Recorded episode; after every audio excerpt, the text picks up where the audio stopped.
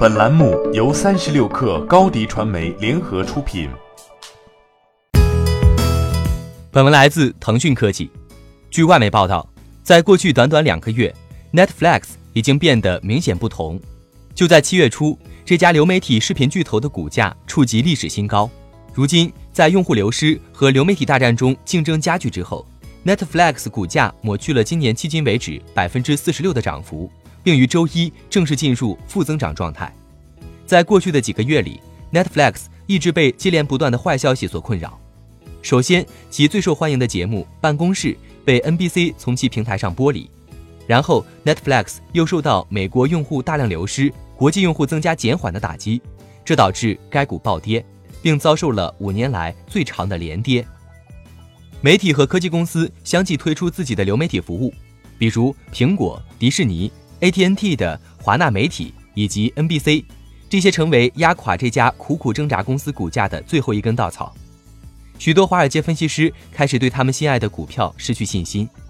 巴克莱分析师康南文卡特什沃周一表示，根据成长型公司的新估值框架，Netflix 股价非常昂贵，因为 Netflix 需要多获得数百万的订阅用户。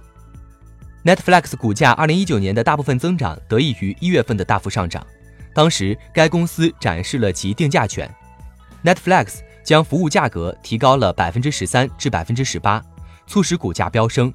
在今天更加拥挤的流媒体领域，涨价可能不会再受到投资者的欢迎。野村证券分析师马克·凯利表示，竞争加剧可能会夺走参与度，让内容变得更贵，或者降低 Netflix 几年来展示的价格优势。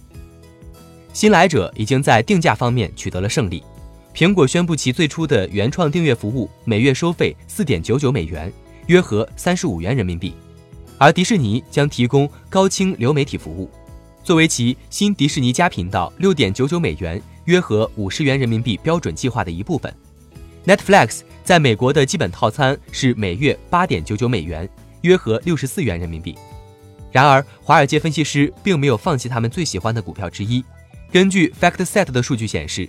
在关注 Netflix 的三十九名分析师中，二十八人给予其买入评级，九人建议持有该股，只有两人给出卖出评级。